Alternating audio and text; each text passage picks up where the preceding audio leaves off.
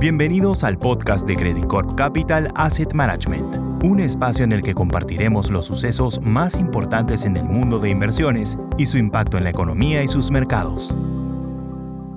Hola, ¿cómo están? Soy Klaus Kenfe, Executive Director de Credit Corp Capital Asset Management y hoy día quería contarles cómo ha estado la rentabilidad de los mercados durante esta semana y qué nos ha traído en términos de noticias económicas internacionales la semana que está terminando el 16 de diciembre. Bueno, lo primero es que tuvimos una semana bien movida. El martes tuvimos el dato de inflación en Estados Unidos y el miércoles tuvimos a la Fed. Entonces es una de las semanas más importantes de este último trimestre en términos de lo que va a pasar en las clases de activos y lo que está pasando en realidad es bastante similar a lo que nosotros veníamos anticipando que pasara. El dato de inflación salió un poco más bajo de lo esperado, principalmente porque la energía, el petróleo, empujó hacia abajo, con las caídas del precio del petróleo internacional, eso empujó hacia abajo la inflación del mes, los precios de los alimentos bajaron, los precios de las casas están dejando de subir a la misma velocidad, eso hizo que el dato de inflación saliera bueno y la bolsa tuviera un buen martes. Pero el miércoles tuvimos a la Reserva Federal que se fijó en justo lo contrario, no se fijó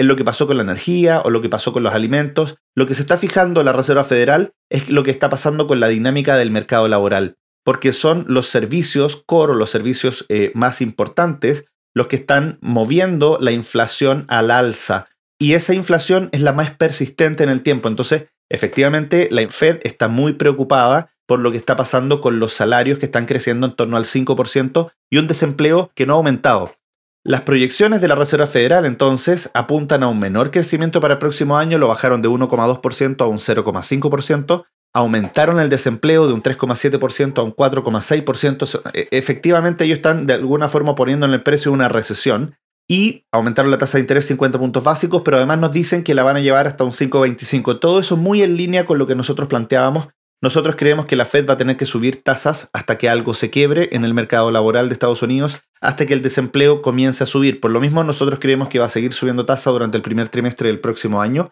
y es hacia finales del último trimestre del próximo año donde podríamos ver recién bajas de tasa. Eso igual ha hecho que la renta fija no se mueva tanto porque era algo relativamente esperado para la renta fija, pero una recesión, un desempleo más alto se ha estado golpeando a la renta variable que había venido subiendo de una manera difícil de comprender durante octubre y noviembre. De hecho, ustedes me han escuchado en otras semanas y yo les he venido diciendo que con las subidas de la eh, bolsa del S&P en Estados Unidos, nosotros hemos decidido ir vendiendo renta variable de Estados Unidos porque no justificábamos niveles por sobre 4.000 puntos. De hecho, durante estos últimos dos semanas, hasta el día de hoy, la bolsa de Estados Unidos ha caído un 6%, lo cual nos empieza a dar la razón de que esa proyección de utilidades hacia adelante no es tan benigna para las acciones de Estados Unidos y por lo mismo nosotros preferimos hoy día estar en renta fija. Hoy día nosotros estamos completamente invertidos en renta fija, ya eliminamos la caja que teníamos contra la renta fija, pero lo que hicimos fue ir disminuyendo el posicionamiento de renta variable. Entonces tenemos algo de caja, pero esa caja la vamos a poner a trabajar cuando la bolsa de Estados Unidos llegue a niveles más cercanos a 3.600 puntos como estaba en octubre de este año. Entonces todavía veríamos algo de caídas adicionales antes de que nos pareciera un punto de entrada atractivo. Dentro de la renta fija, nosotros estamos privilegiando los bonos corporativos emergentes y los bonos investment grade de Estados Unidos de grado de inversión de buena calidad de crédito. Creemos que el riesgo de recesión en Estados Unidos todavía no está en el precio ni en la renta variable ni en los bonos high yield de Estados Unidos y por lo mismo preferimos, si vamos a tomar algo de riesgo de crédito, tomarlo en países emergentes, bonos corporativos emergentes, nos parece el mejor lugar donde estar dentro de la renta fija y la duración la tomamos en bonos investment grade de Estados Unidos que están pagando tasas de interés bien atractivas, un bono de buena calidad a un 5,5 o 5% de tasa de interés nos parece un punto bastante interesante. Llegaron a estar un poco más altos cuando la tasa del bono del tesoro efectivamente estaba más alta, pero hoy día todavía seguimos encontrando valor ahí.